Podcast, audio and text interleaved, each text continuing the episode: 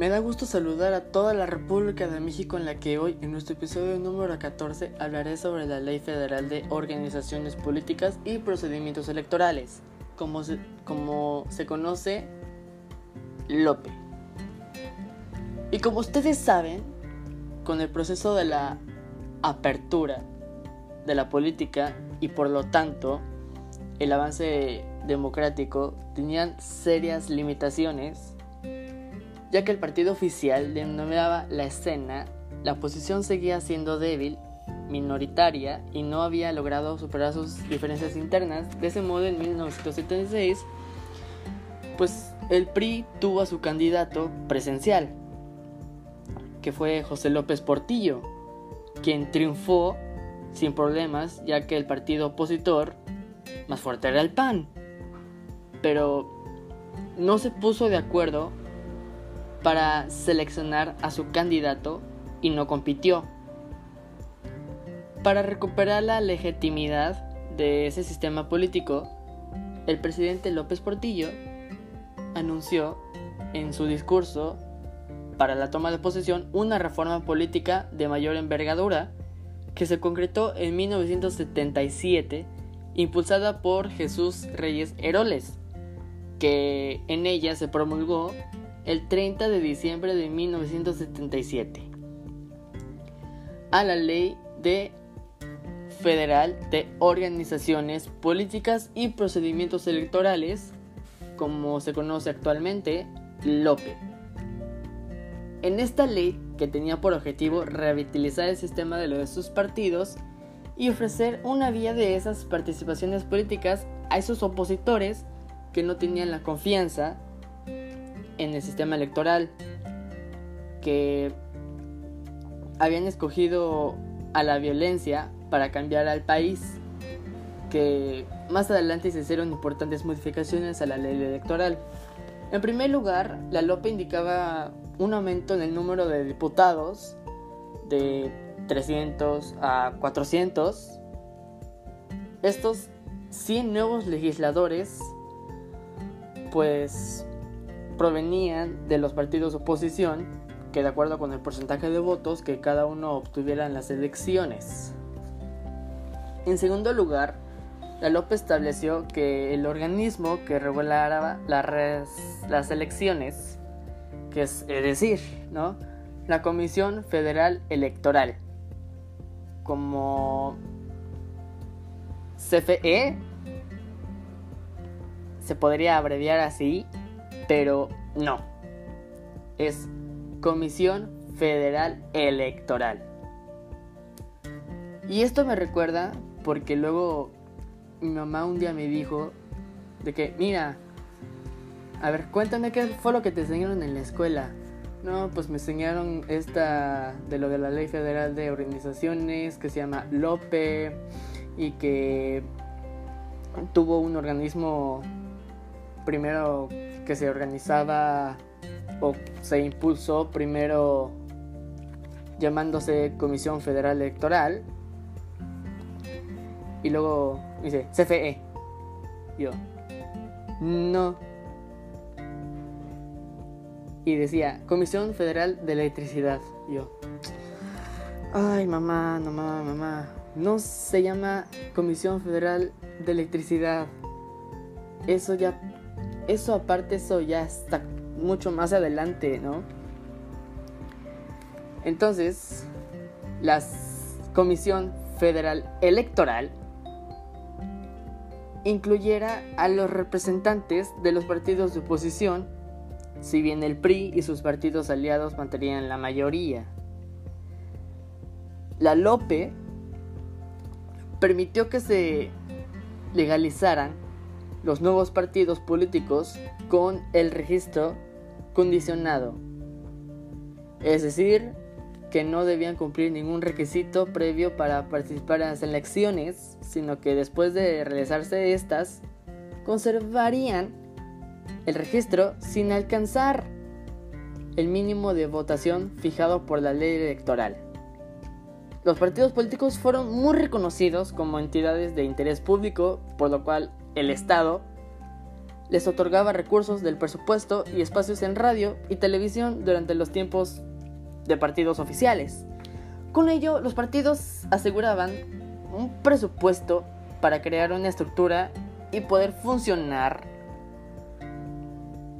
Eh, luego, tener la propaganda en los medios de comunicación para poder difundir sus propuestas y a sus candidatos para competir con más fuerza en las elecciones y así que entre toda la comunidad o toda la república o para todo más bien, para todos los ciudadanos, votar para sus representantes. En esta reforma, para la participación política, permitió legalizar al Partido Comunista, que a pesar de su antigüedad no podía actuar legalmente por no haber sido prohibido, razón con lo que obligó a un partido clandestino que con ello la Lope abrió un canal de participación política institucional a un sector importante de organizaciones.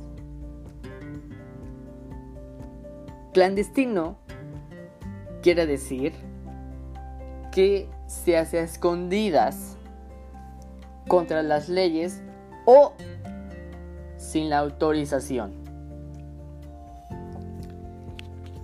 Y entonces, pues obviamente,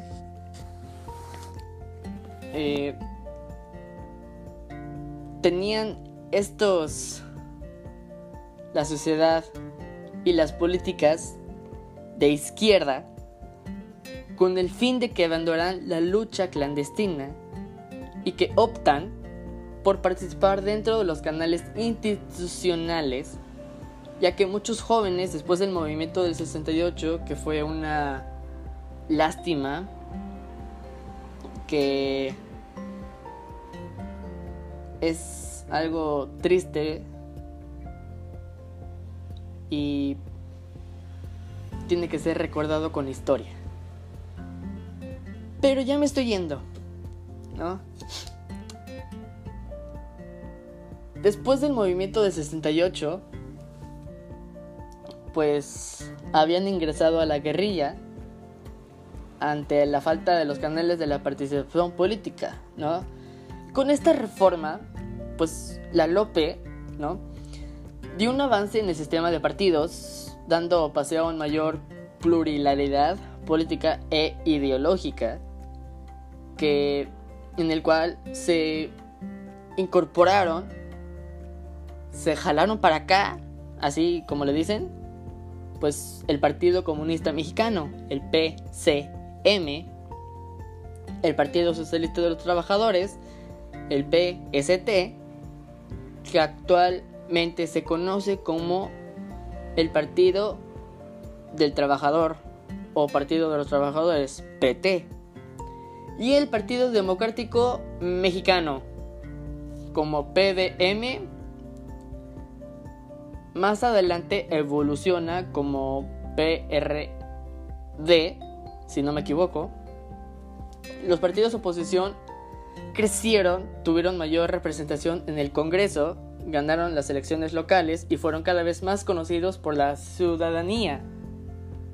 Pero en el Congreso, aunque el PRI, el PRI siguió teniendo una mayoría, pues tuvo un comienzo en el debate que enriqueció la discusión y las propuestas legislativas. En 1979,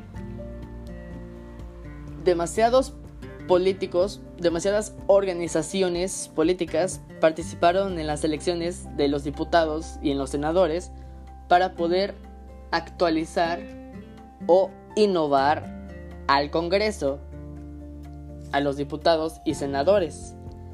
El PRI tuvo mayor elevación de este porcentaje, esta inflación en los votos. El PAN tuvo el 11%, el PCM el 5%, el PPS el 2 1.6%, el PST con un 2.1%, el PDM con el 2.5% y el PA, PAR con 1.81%, que en consecuencia en septiembre de este año, de ese año, perdón, pues el Congreso incluyó por primera vez a los legisladores de la oposición, representantes de las corrientes políticas diferentes al PRI. En las elecciones presidenciales de, del 82, a diferencia de las del 76, donde hubo un solo candidato, pues solo se presentaron siete. Que en el PRI se postuló Miguel de la Madrid, quien fue apoyado por el PPS y el PAR. Hubo otros candidatos por el Partido Socialista Unificado Mexicano, que es Arnoldo Martínez Verdugo, por el PAN. Pablo Emiliano Madero y por primera vez una mujer, Rosario Ibarra de Piedra, que es candidata por el Partido Revolucionario de los Trabajadores, PRT. El candidato oficial triunfó con un 74% de los votos, contando de los partidos que se sumaron a él, que es el PAN y el PSUM, PSUM. En 1986 se hizo una nueva reforma electoral que cambió más importante fue duplicar el número de diputados de representación proporcional que pasó a 200. Desapareció la Lope y se creó se creó el Código Federal Electoral. Este nuevo código permitió formar a las coaliciones y frentes electorales, lo que influyó en las elecciones del 88, que sin embargo también permitió que el partido ganador tuviera derecho a tener diputados de la representación proporcional, lo que antes solo podrían tener los partidos minoritarios. Con ello, pues el PRI se aseguraba una amplia mayoría, ¿no? El gobierno seguía controlando a esa organización de las elecciones y la calificación de las mismas hacia el Congreso de la Unión, donde el partido pues tenía o seguía ganando la mayoría de las veces, por lo que no había un arbitraje imparcial de las elecciones. Además, con esa reforma hubo el atrás de la equidad de la Comisión Federal Electoral, ya que esos partidos tendrán un número de representantes de acuerdo con la votación de las elecciones, lo que aseguraba al PRI tener la mayoría ahí. Y como se observa, la reforma electoral del 86 pues nos garantiza los cambios estructurales en la democracia con relación a la Lope en 1977 al permitir al partido oficial y al gobierno volver a tener un mayor control del proceso electoral y una mayor representación del Congreso, ya que en estas condiciones se produjo la controvertida elección presidencial del 88, en ella compitió Cuauhtémoc Cárdenas, hijo del expresidente Lázaro Cárdenas, quien encabezó a la corriente de Lázaro Cárdenas, quien encabezó a la corriente de democracia que se había separado del PRI en 1987. Al no conseguir que se hiciera una elección democrática de su candidato presidencial. La candidatura de Cuauhtémoc Cárdenas fue respaldada por un amplio abanico de partidos y corrientes políticas aglutinadas en el Frente Democrático Nacional y logró una gran movilización popular, además de una importante motivación de los comicios del 6 de julio de 1988 y el PRI postuló a Carlos Salinas de Gortari. Claro que sí. Al PAN, a Manuel Cloutier y el PRT nuevamente a Rosario Ibarra de Piedra. La elección de muy competida y despertó sospechas de fraude, pues el gobierno anunció que el sistema de cómputo electoral pues se había recaído, por lo que los resultados se dieron semanas después, dando el triunfo, triunfo por el 50% de los votos a Salinas de Gortari. O sea, que fue un fraude electoral o no, si eso se quiere decir. ¿No? Porque desde esa vez Salinas estaba de estaba esperando sus votaciones y los resultados de dicha elección para que luego eh, él pudiera ganar. Así que muchos dicen que Salinas hizo este fraude electoral para poder así ascender a la presidencia. Después de esta pues de esta elección, ¿no? El mismo pues Cuauhtémoc Cárdenas eh, encabezó a la creación del partido del PRD, que es Partido de la Revolución Democrática. Asimismo, fue necesaria una nueva reforma política que tratara de evitar otra crisis como la que siguió a la elección del 88, que de esta forma con los avances limitados y retrocesos, la movilización y la organización ciudadana a través de los partidos políticos fueron construyendo el camino para la democratización de la vida política del país. Y pues sí, sí, sí, sí, sí, sí. Eh, como ya lo había dicho antes, muchas de estas personas creen que Salinas hizo este fraude electoral para poder así, poder así, ascenderse a la presidencia. Espero que te haya gustado este episodio número 14. Nos estaremos escuchando hasta el siguiente episodio. Y no se olviden de cada episodio cada sábado. No se olviden un episodio cada sábado. Nos vemos en el siguiente episodio.